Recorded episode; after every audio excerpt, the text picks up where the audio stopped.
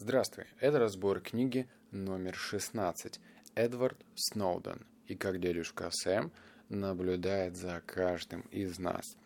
На самом деле здесь могла быть абсолютно любая книга, начиная от того, как сконструировать и сколотить потрясный скворечник, заканчивая тем, как собрать своими руками двухметровый оригами. Вот вообще все, что угодно.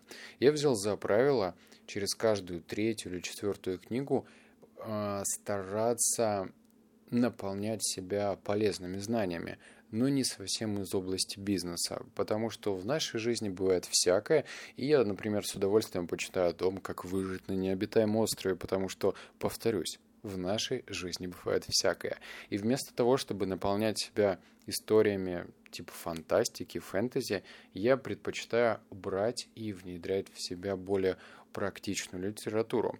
В данном случае как раз-таки история Эдварда Сноуда – это та история, которая, по сути, ну, в какой-то мере сделала меня более прагматичным и, наверное, понимающим с той точки зрения, что происходит в нашем мире здесь сейчас.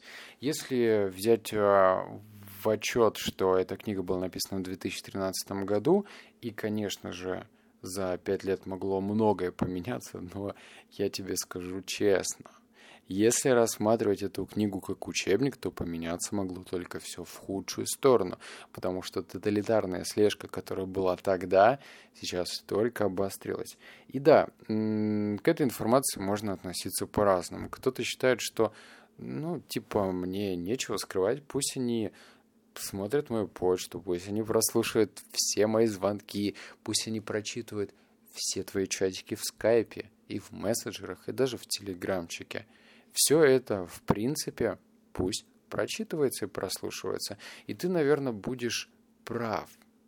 Да. Но знаешь, что я хочу тебе сказать? Это то, что когда ты читаешь такие книги, становится по-настоящему страшно.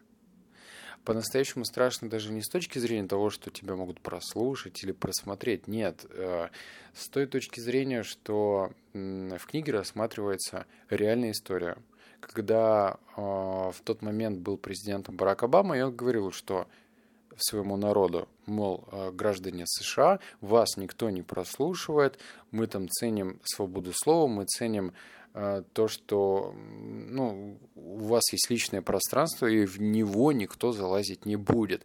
То есть это прям вообще черным по белому было написано и в разных Э, газетах и на телевидении неоднократно повторялось. А потом просто выясняется, что Эдвард Сноуден, который раскрыл абсолютно все документы э, и вообще абсолютно все, что было секретно, стало в миг и в одночасье известно большему населению там, Соединенных Штатов Америки, ты начинаешь понимать, что весь э, разговор со стороны правительства нужно очень тщательно фильтровать. И все, что они говорят, не является тайной. Кстати, я неоднократно слышал фразу, что э, Россия очень сильно похожа на Америку. Я не знаю чем. И я не был пока в данный момент в Америке, но ну, что-то в этом есть. И если мы как такая мощнейшая держава, э, ну, где-то и в чем-то похожую Америку, то я думаю, что в плане слежки мы точно ее переплюнули. И если у нас не говорится о том, что, ну, ребятки, мы за вами не наблюдаем, мы вас не слушаем, то это еще не значит, что за вами действительно устроили слежку. Более того, что самое интересное, оказывается, что самый главный предлог это, естественно, ну, как бы раскрыть терроризм. Это, ну, наверное, первоначальная идея э, создания вот такой организации, как АНБ. А, АНБ, по-моему, если я не ошибаюсь, правильно называется организация в Америке, и она следит именно за террористическими группировками и пытается как-то это все дело нейтрализовать. Но на протяжении всей книги говорится, ребята, ни хрена, Мало того, что вся эта компания АНБ, она просто захлебывается огромным массивом информации, потому что они прослушивают, ну, там, чуть ли не 40 миллионов американцев.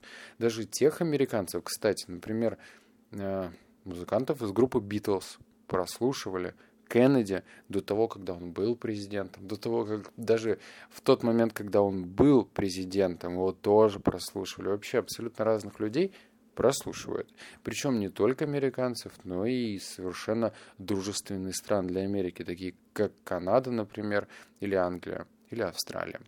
Вот. И все это прям грустненько, потому что по большей степени весь этот миф, а, вокруг которого крутится эта история, мы следим только потому, чтобы помешать терроризму, не работает. АНБ не успевает просеивать эту информацию, и не было еще установлено никакого крупного случая, когда эта прослушка помогла как-то прекратить или предотвратить теракт. Это первое. Второе, как оказывается, на самом деле, на самом деле, эта служба еще, еще существует э, с той точки зрения, что это экономическая инициатива. То есть, например, в книге, не знаю, насколько это правда, говорится то, что запросто прослушивается весь «Газпром». Да, наш «Газпром». Он прослушивается компанией АНБ. И типа, мне не жалко, правда, я думаю, что тебе тоже. Но просто с той точки зрения того, что ты получаешь э, инсайдерскую информацию любой компании, это позволяет тебе делать определенные манипуляции. Вот ты только вдумайся, я, если прям сильно вглубь думать, и ты начинаешь осознавать, что, например, они могут знать абсолютно все, вот прям все, а, начиная от того, в действительности, как у компании идут дела, и если, например, совет директоров между собой переписывается и выясняется, что в компании все плохо, и через месяц, там, не знаю, все станет еще хуже, то акции рухнут.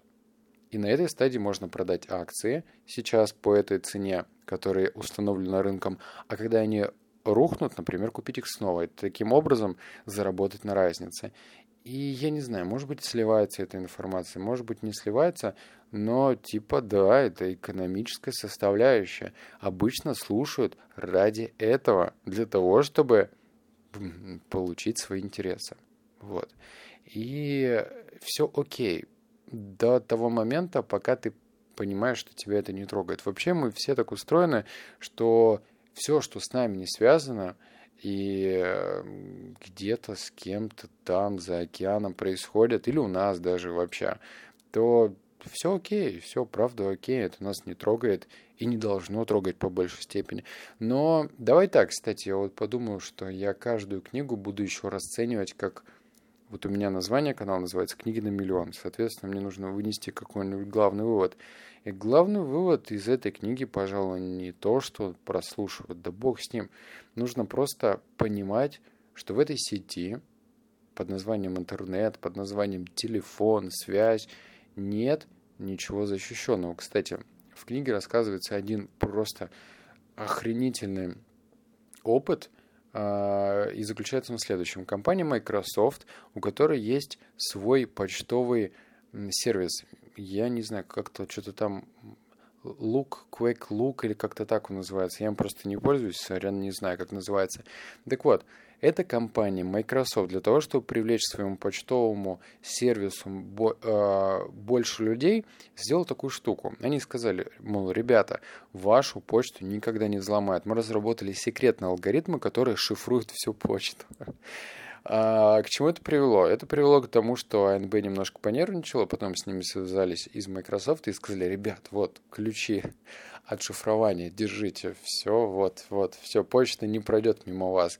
То есть, когда говорят то, что какой-то сервис, какой какая-то программа позволяет как-то шифровать информацию, это еще не значит, что она в действительности шифрует информацию. Это к вопросу о Telegram потому что вокруг Телеграма очень много разной информации крутилось, мол, этот сервис абсолютно анонимный, а что его нельзя как-то там взломать со стороны правительства. Да хрен его знает, ну правда, потому что история, э, ну, если мы рассматриваем 2013 год, говорит о том, что они тоже, компания Microsoft, это одна из самых, по-моему, влиятельных компаний в мире, просто взяла и отдала свои ключики. Вот так, в одночасье. Поэтому ничему не стоит верить. И главный вывод то, что да, возможно, сейчас ты расцениваешь себя как обычного человека, которому нечего скрывать. Но если правительству будет выгодно как-то тебя нейтрализовать, гуманно имеется в виду, то всплывет все. Причем всплывает такая информация, как, например, а в какие вкладочки ты посещаешь в интернете, а как часто ты заходишь на те или иные сайты. То есть, понимаешь, да, не то, как ты хочешь купить в Амстердаме, я не знаю, там, покурить травы, а вот все, вся твоя деятельность, она аккуратно складируется, сохраняется, и если подходит такой нужный момент, она используется против тебя. Поэтому главный вывод – ушки на макушке, доверяй только себе, если у тебя есть какая-то личная информация. А, кстати, господи, забыл, забыл, забыл, забыл. Важный момент. Каждый телефон – это прослушивающее устройство. Абсолютно каждый телефон, и еще раз, это прослушивающее устройство. И в книге рассказывается о том, когда Эдвард Сноуден встретился с журналистом, он ему четко дал об этом понять. И для того, чтобы телефон не э, записывал речь, нужно вытащить батарею. Даже если он у тебя выключен, он может записывать. Поэтому нужно вытаскивать батарею. Если ты это знал, красавчик, я нет, я не знал. Или второй момент, это нужно положить телефон в холодильник, потому что, ну, в холодильнике там вакуум, там тише. Точнее, это звукопоглощаемость лучше. Поэтому, черт возьми, телефон — это звукозаписывающее устройство. В общем, о, не знаю, как мне с этой мыслью вообще жить и спать, но да ладно.